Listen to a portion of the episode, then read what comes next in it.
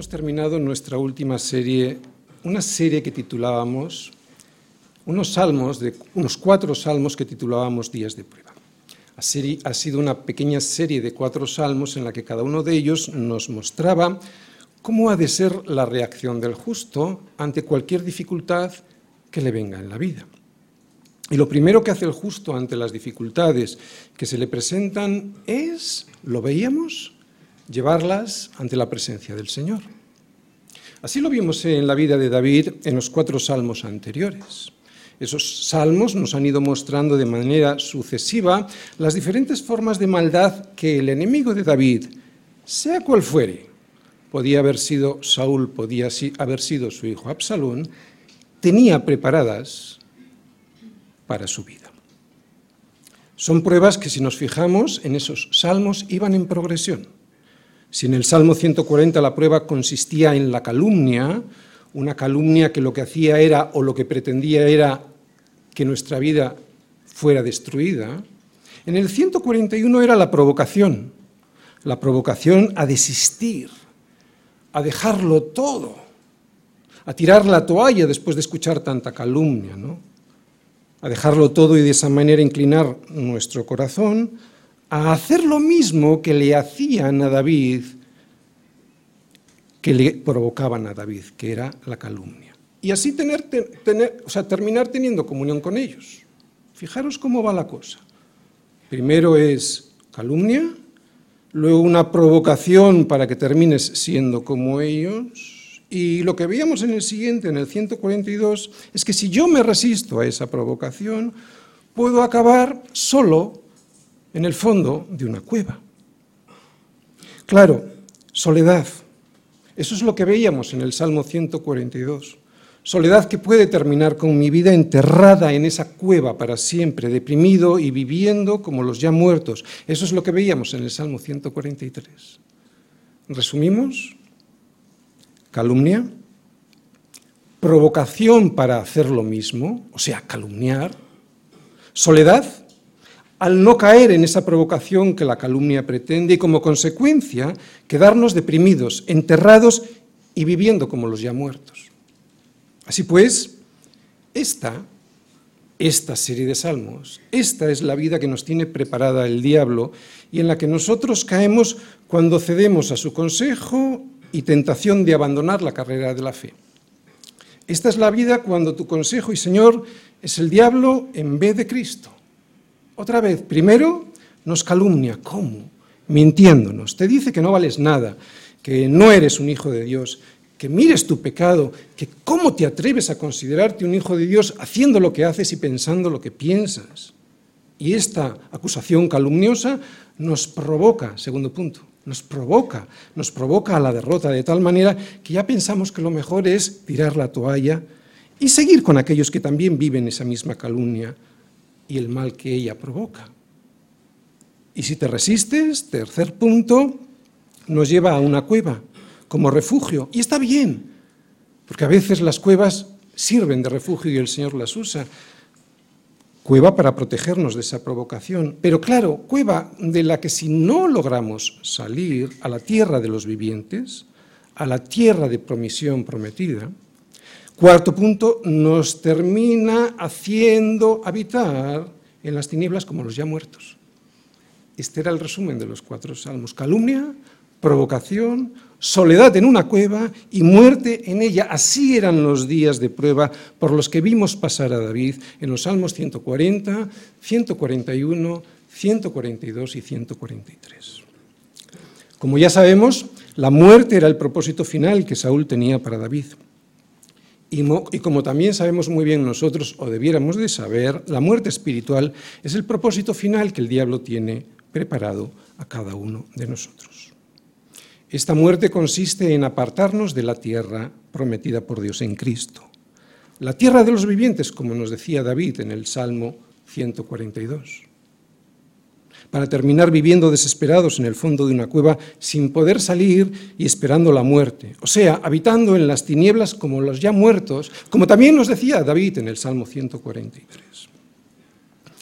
Pero David ya ha salido por fin ha salido de la cueva escapando de la muerte segura que le esperaba a manos de su enemigo. Muy bien, son salmos escritos por David, pero no están colocados de esta manera, 141, 142 y este 144 así por David. Hubo una compilación posterior, una compilación que fue inspirada por el Señor mismo.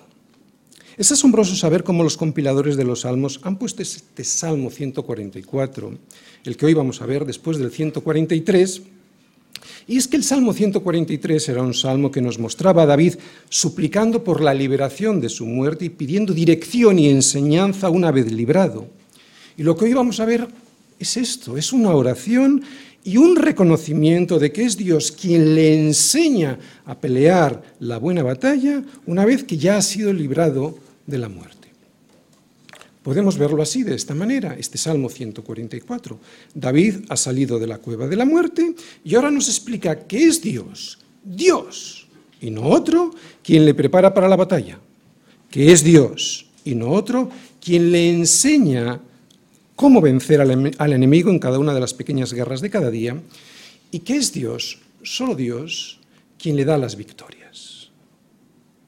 Nada de soberbia Nada de soberbia. Nada de soberbia. Nada de yo soy, yo tengo, yo hago. Y es que la vida es una batalla tras otra. ¿Cómo preparar la batalla? ¿Cómo preparar la batalla una vez librados de la muerte? Salmos 144. Bendito sea Yahvé, mi roca quien adiestra mis manos para la batalla y mis dedos para la guerra. Misericordia mía y mi castillo, fortaleza mía y mi libertador, escudo mío en quien he confiado, el que sujeta a mi pueblo debajo de mí. O ya ve, ¿qué es el hombre para que en él pienses, o el hijo de hombre para que lo estimes? El hombre es semejante a la vanidad, sus días son como la sombra que pasa. O ya ve, Inclina tus cielos y desciende, toca los montes y humeen, despide relámpagos y disípalos, envía tus saetas y túrbalos, envía tu mano desde lo alto, redímeme y sácame de las muchas aguas, de la mano de los hombres extraños cuya boca habla vanidad y cuya diestra es diestra de mentira. Oh Dios, a ti cantaré cántico nuevo con salterio, con decacordio cantaré a ti.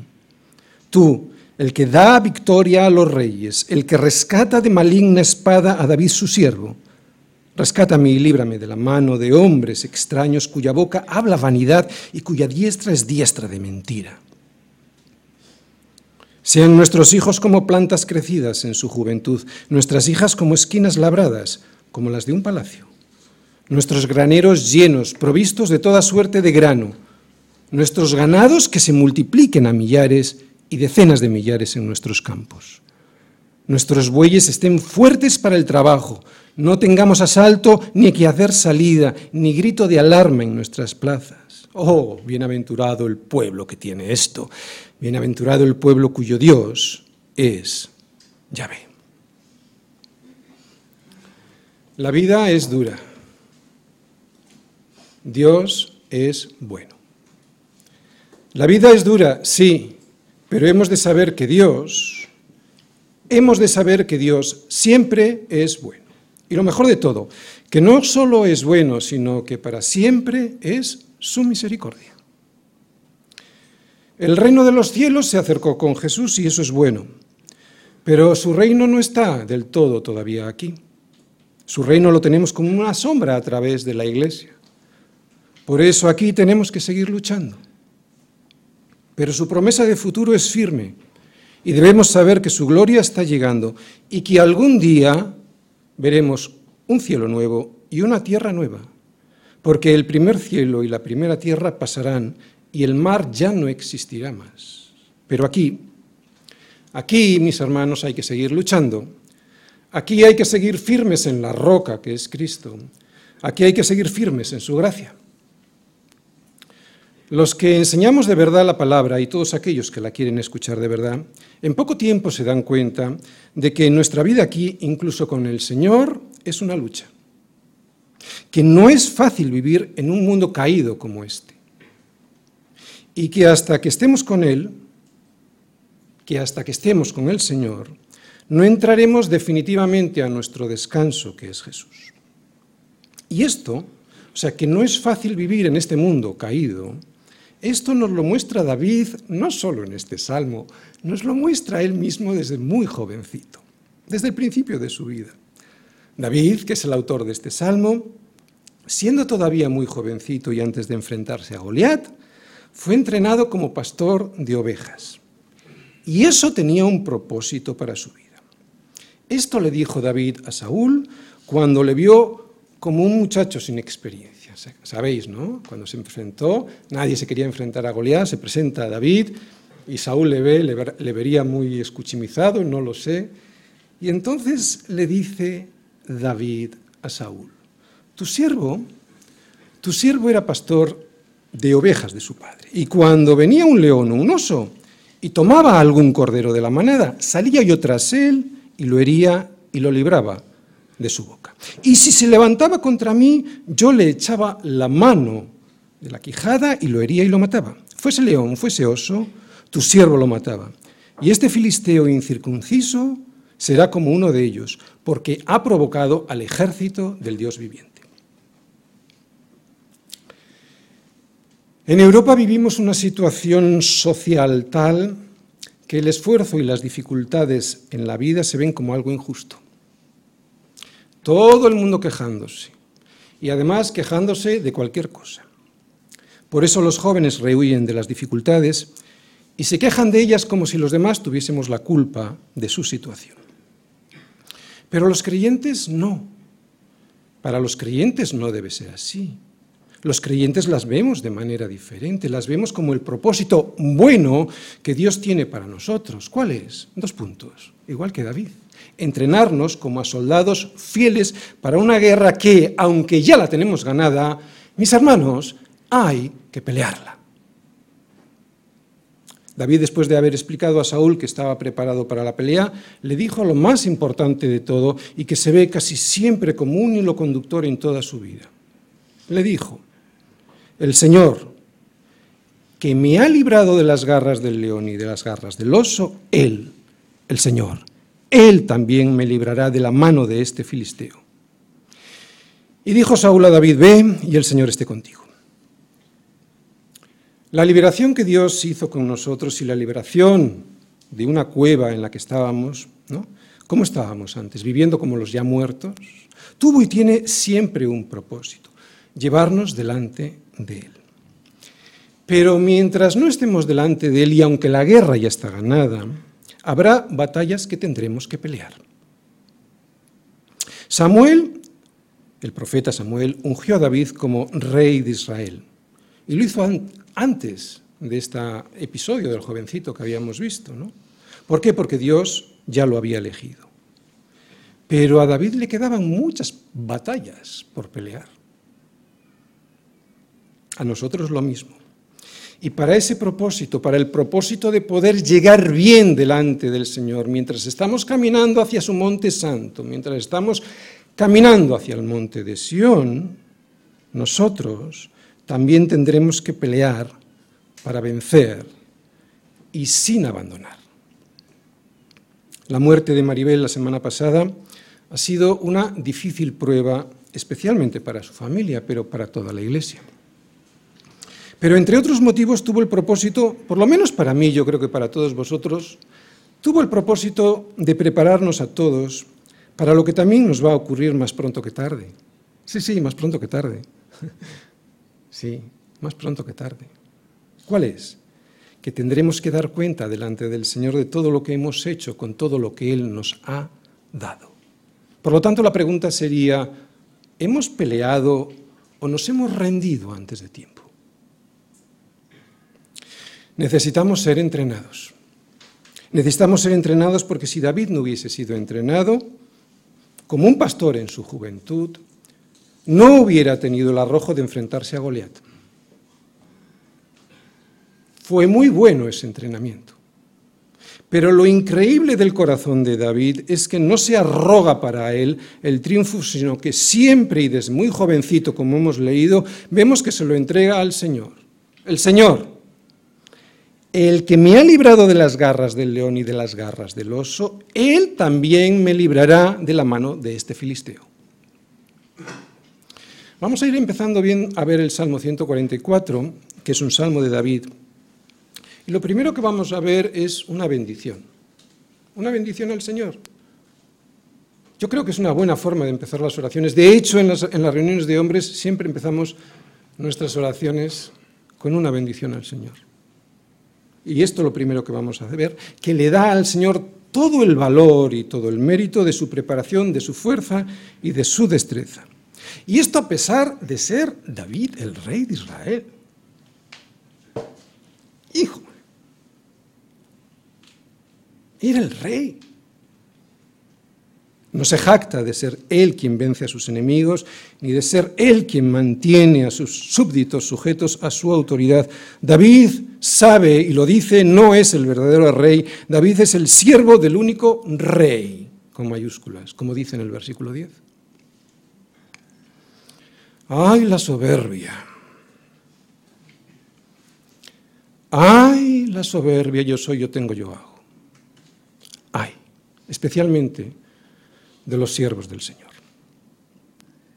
Y en este salmo, en segundo lugar, vamos a ver una oración. Es una oración en la que, aunque él mira hacia atrás, probablemente a situaciones anteriores, parecidas a las que vimos en los salmos anteriores, a esos días de prueba, aunque mira para atrás, lo que prevalece es la alabanza.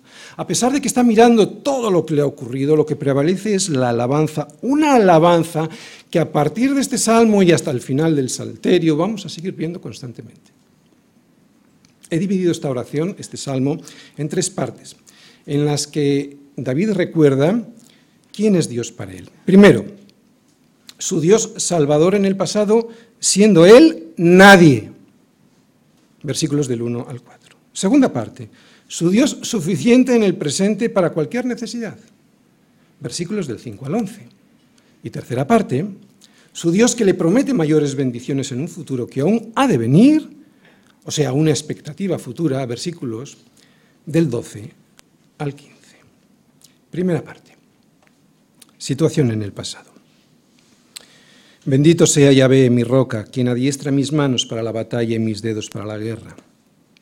Señor, misericordia mía y mi castillo, fortaleza mía y mi libertador, escudo mío, en quien he confiado, el que sujeta a mi pueblo de debajo de mí. O Yahvé, ¿qué es el hombre para que en él pienses, o el hijo de hombre para que lo estimes? El hombre es semejante a la vanidad, sus días son como la sombra que pasa. A David desde muy jovencito no le vemos dispuesto a arriesgar su vida luchando contra sus enemigos porque creyera en su fuerza y en su poder, sino que hemos visto desde el principio y en este salmo también porque tenía toda su confianza puesta en el Señor. Otra vez. Y era el rey de Israel y disponía de ejércitos. Lo vimos en su primera pelea importante, ¿no? Al recordar el enfrentamiento, cuando hemos recordado el enfrentamiento con Goliat, pero lo vemos también ahora en este salmo que comienza con una bendición, una bendición al Señor. Dice, bendito sea el Señor, mi roca, quien adiestra mis manos para la batalla y mis dedos para la guerra, versículo 1. David, recién salido de la cueva, sabe que es el Señor el artífice de todas sus victorias y de su liberación. Por eso comienza su oración con una bendición. Esta declaración de bendición tiene una triple enseñanza, o por lo menos yo le he sacado una triple enseñanza. ¿De acuerdo? Algunas son evidentes, otras están escondidas como entre líneas. Primera, que como dijimos al principio, la vida es dura, es una batalla. Segunda, que Dios es bueno, que Dios es bueno porque nos adiestra y que esas batallas que tenemos por delante tienen siempre un propósito bueno. Dos puntos, hacernos más como Cristo. Tercero, que Él es la roca, roca en la cual afirmamos nuestros pies mientras peleamos las batallas de la vida. Por eso David empieza como empieza, bendito sea el Señor, quien no solo es mi roca, sino que me adiestra mis manos y mis dedos para las batallas de esta vida. Y aunque las armas en las que nosotros somos adiestrados por el Señor no son el hierro y la espada, porque detrás nuestro no anda ningún Saúl o ningún Absalón, ninguno de esos intenta quitarnos la vida, gracias a Dios en nuestro país no es así, el Señor nos adiestra para un enemigo mayor, el diablo. Y eso es porque nuestro verdadero adversario, el diablo, como león rugiente, anda alrededor buscando a quien devorar. Esto asusta, pero no te desanimes. Es la verdad. Cuanto antes sepamos la verdad, mejor. Anímate. Sí, estás en una guerra. Sí, estás en una guerra. Es mejor saberlo, porque si no lo sabes, pues seguro que la pierdes. Así que anímate.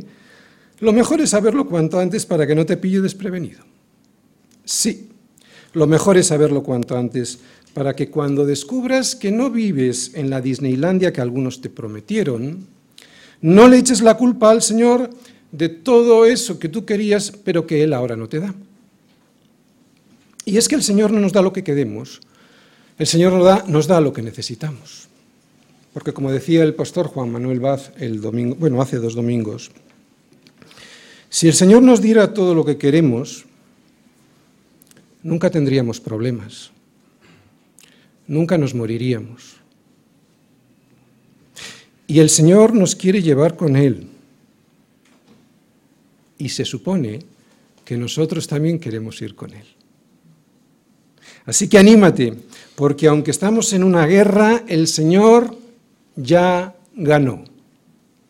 Pero mientras tanto el diablo ronda a nuestro alrededor como león rugiente para que abandonemos la carrera a la que hemos sido llamados. Por eso Pablo nos recuerda cuáles son nuestras armas contra nuestro Saúl particular.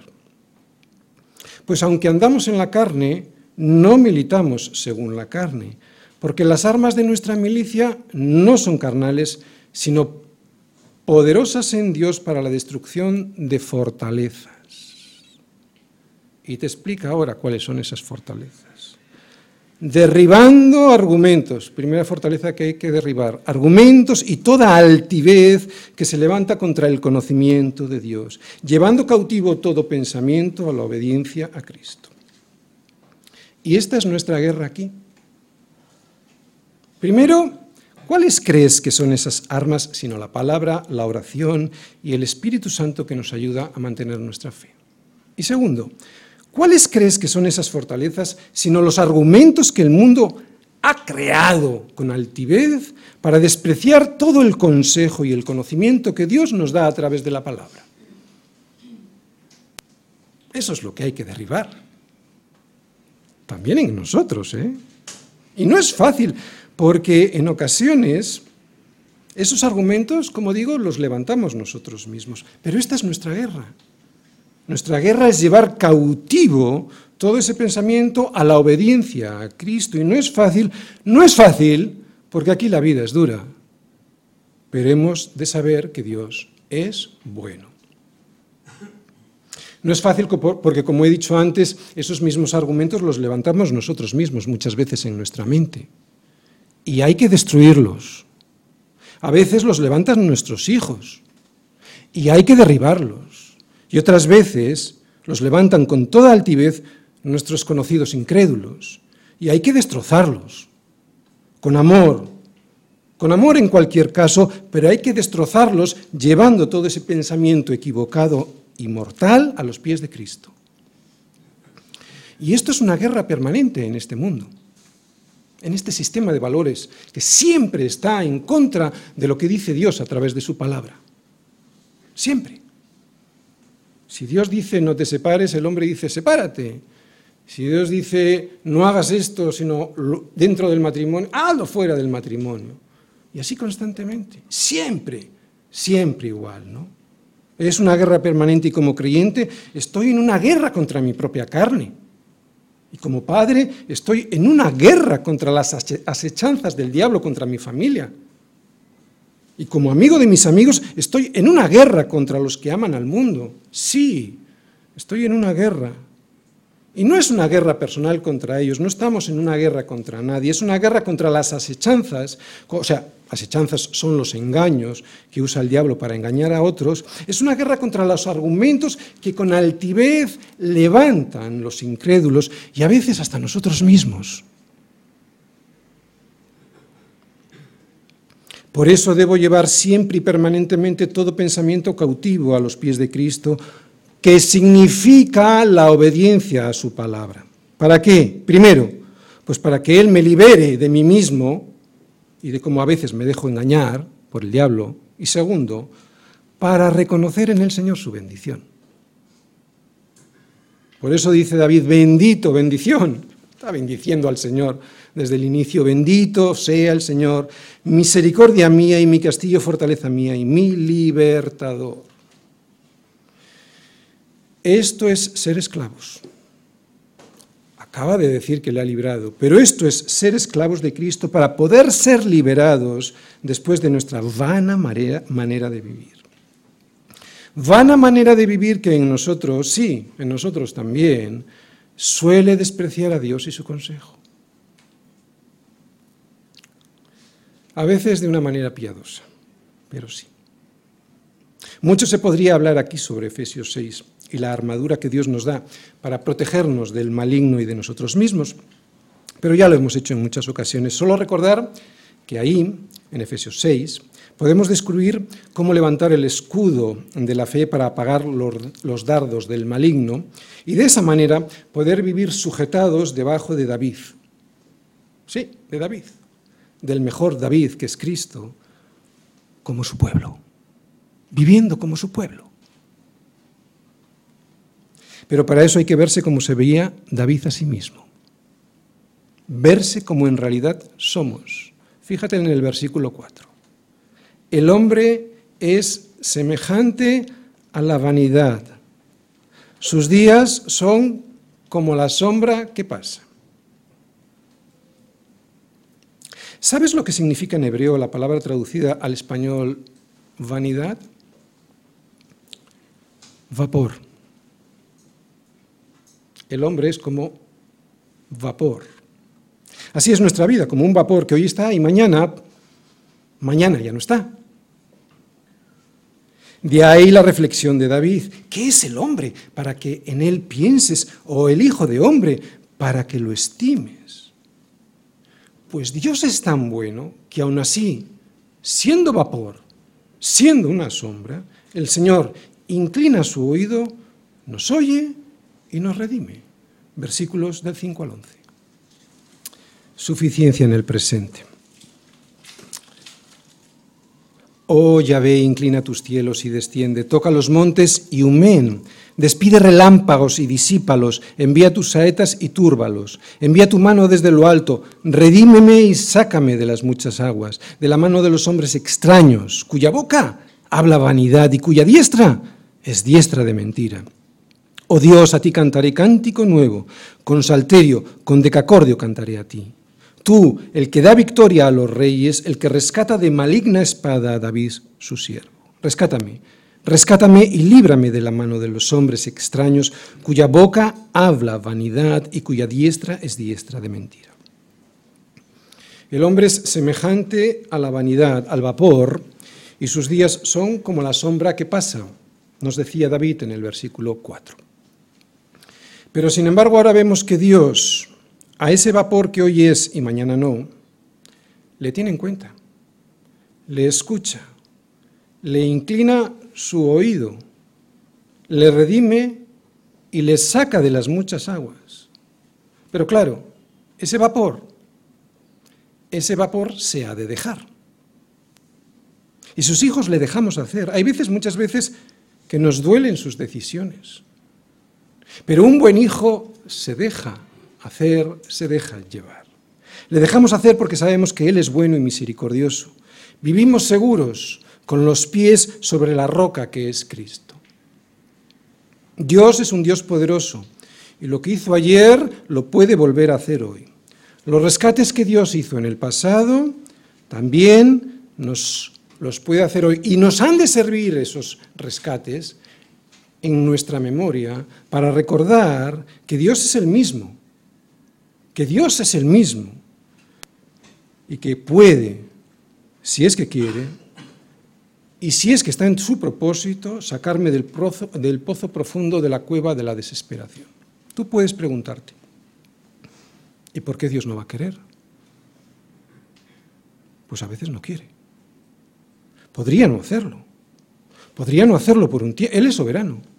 Podría no hacerlo por un tiempo, porque eso, en un Dios bueno, eso tendría un tiene un propósito también bueno. Por eso, y entre otras cosas, le cantamos. Y no le cantamos de cualquier manera, le cantamos un cántico nuevo. ¿Cuánta confusión con esto de cántico nuevo? Hace diez días, y también hace siete, en el funeral y en el servicio del domingo, y a pesar de que el Señor se llevó a su presencia a Maribel, todos le cantamos al Señor. Eran cánticos que aunque ya los conocíamos, creo, por lo menos para mí, pero creo que para la mayoría de nosotros, los cantamos con un entendimiento más profundo de lo que nunca lo habíamos hecho. Y eran los mismos, pero eran cánticos nuevos. Esto es cantar un cántico nuevo. Y creo que así lo hicimos porque entendimos que el Señor ya rescató definitivamente a Maribel la libró definitivamente de la mano de hombres extraños cuya boca habla vanidad y cuya diestra es diestra de mentira. Y eso nos alegra. Y eso dentro de la tristeza de la separación temporal, como digo, eso nos pone contentos. El Señor es Señor soberano. Tenemos que tener esto en nuestra mente y corazón. El Señor no es Felipe VI de España. Es soberano, absolutamente soberano. Y haga o no lo que a mí me gustaría que hiciese, mi deber, devoción y placer es cantarle un cántico nuevo mínimo cada mañana. ¿Sabes por qué? ¿Sabes por qué mi obligación, mi deber y mi devoción debiera ser cantarle un cántico nuevo cada mañana? Porque cada mañana nuevas son sus misericordias. Y descubro algo nuevo. Y aunque le cante la misma letra, es un cántico nuevo. Y creo que así lo hicimos estos días pasados, porque entendimos que el Señor rescató ya definitivamente a Maribel. Y esa actitud de corazón, este cántico nuevo con salterio y con decacordio, es reconocerle a Él como es, no solo reconocerle como Él fue en el pasado, como vimos en el versículo 2, cuando decía David, misericordia mía y mi castillo, fortaleza mía y mi libertador, escudo mío en quien he confiado, sino reconocer también quién es Él hoy también, que dice en el versículo 7, envía su mano desde lo alto. Hoy también, te pase lo que te pase. De forma que si Él envía su mano desde lo alto para hacer su voluntad, nosotros, sus hijos, debiéramos siempre estar agradecidos y cantarle, pase lo que pase, un cántico nuevo. Y aunque a veces no entiendo cómo me tiene en cuenta, sobre todo cuando entendemos que somos un vapor, un vapor lleno de pecado y de miseria, yo sé que me escucha, inclina su oído hacia mí, me redime y me saca de las muchas aguas y que también me protege de los extraños. Aquí con extraños, David se está refiriendo a los enemigos extranjeros. Y no hay extraño más malo, no hay extranjero más extranjero en el reino de los cielos. No hay mayor enemigo y extranjero que el diablo, que pretende llevarnos a la muerte eterna engañándote. No le hagas ni caso. No tenemos un mayor enemigo que Él. Que Él y nuestro propio orgullo, cuidado. Cuando ese orgullo levanta argumentos para desobedecer al rey. Y a veces, no lo, a veces no lo hacemos o no lo hace ese orgullo con toda altivez, como lo hacen los incrédulos, ¿no? como vimos en 2 Corintios 10, sino que lo hace de manera más piadosa. Pero precisamente por eso, por hacerlo de manera más piadosa, es más peligroso. ¿Y sabes por qué el orgullo es tan peligroso? Porque el orgullo no escucha, ya sabe.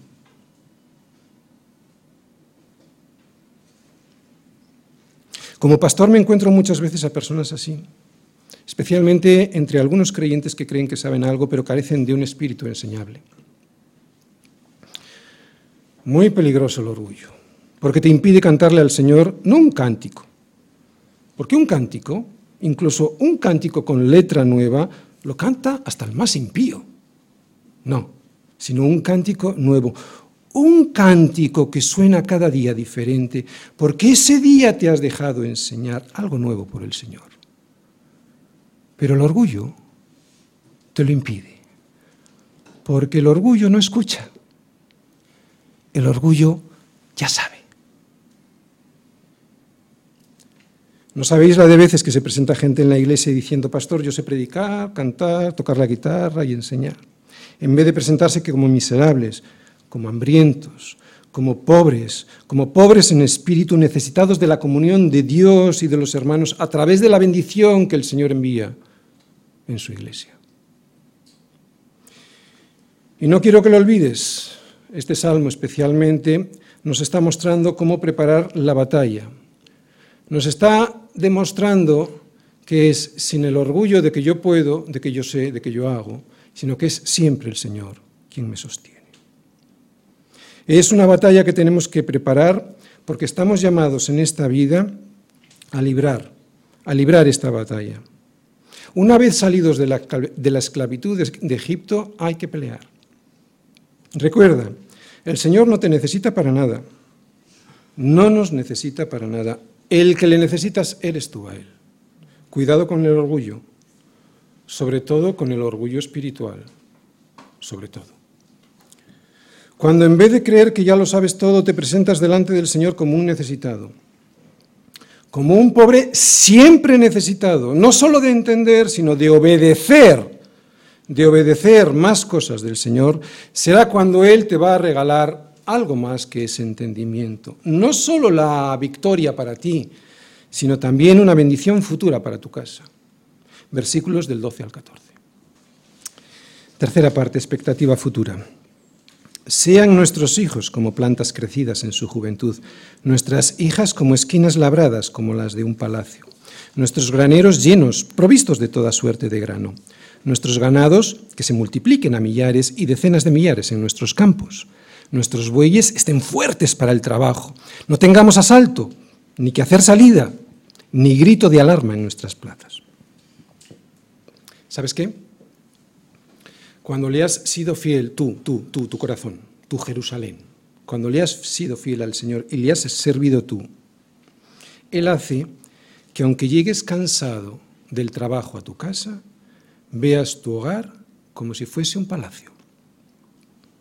Esto lo hace el Señor con los suyos, solo con los suyos. De nada vale pertenecer a la casa real española, que si el Señor no está contigo, tu casa por muy palacio que aparente, se convertirá en un infierno.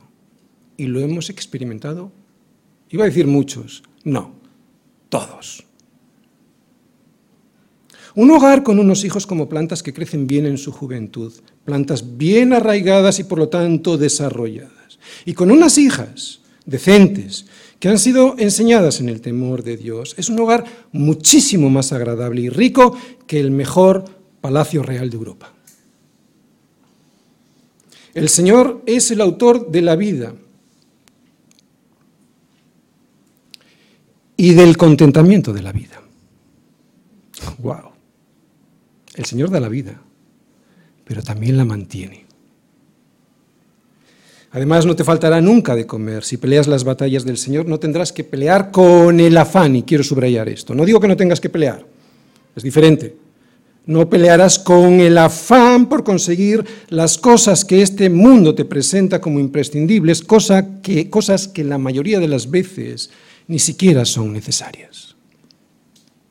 Y la paz y la prosperidad del Señor, las que el Señor quiera darte, te harán feliz, te harán bienaventurado. Versículo 15. Bienaventurado el pueblo que tiene esto. Bienaventurado el pueblo que tiene esto. No lo tienen todos. Bienaventurado el pueblo cuyo Dios es Yahvé. Sí, bienaventurado aquel que vive sujetado bajo el señorío de Cristo. Jesucristo en el Salmo. En este Salmo vemos a David poniendo su confianza siempre en Dios y cómo Dios sujeta a su pueblo debajo de él. Creo que Jesús, como un mejor David, consigue que el Padre sujete a su pueblo debajo de él porque sus ovejas oyen su voz y él las conoce y le siguen y él les da la vida eterna. Y no perecerán jamás, ni nadie las arrebatará de su mano, porque su Padre que se las dio es mayor que todos. Nadie las puede arrebatar de la mano de su Padre. O sea, que Jesús nos sujeta a su pueblo debajo de él a través de la obediencia de su palabra. Además, en este salmo podemos ver como una sombra lo que después ocurrió con la encarnación de Jesús de una forma más completa. Que el Señor inclinó sus cielos y descendió. Cielo y tierra se juntaron en Jesús porque Dios descendió y se hizo carne para traernos con Él el cielo. Termino. ¿Cómo preparar nuestra batalla diaria una vez librados por Dios de la muerte? O sea, de la esclavitud que significaba Egipto. Pues yo creo que este salmo, aunque es de David, está puesto en este lugar del Salterio, o sea, en su compilación inspirada por Dios en una época posterior eh, al exilio, al exilio, con un motivo. Y, y debiéramos preguntarnos qué es lo que le quería decir este salmo a aquellos creyentes de entonces, creyentes que conocían perfectamente la experiencia dramática que significó el exilio de sus antepasados, experiencia que significó haber sido apartados del favor de Dios por su pertinaz desobediencia. Así, de esta manera, podremos entender mejor lo que este salmo quiere decirnos hoy a nosotros. Y probablemente algo como lo siguiente. Cada vez que el pueblo de Dios esté asediado por sus enemigos, ellos, nosotros, ellos tenían que recordar todo lo que Dios, su Dios de amor y de bondad, ya había hecho con ellos en el pasado. Y debían hacerlo para no caer en la desesperación y alabar a Dios como Él se merece, pase lo que pase, esté en la situación en la que yo esté. ¿Cómo? Con un cántico que es nuevo. ¿Por qué nuevo? Porque nuevo es el entendimiento que Él nos da cada día, sobre todo a través de las pruebas que Él permite y nos envía. Y tenían que recordarlo, ¿sabéis por qué? Lo vemos en todo el Antiguo Testamento, porque se les olvidaba constantemente. Ahora vamos a celebrar la cena del Señor. ¿Por qué es un mandamiento? Porque se nos olvida lo que el Señor hizo en la cruz.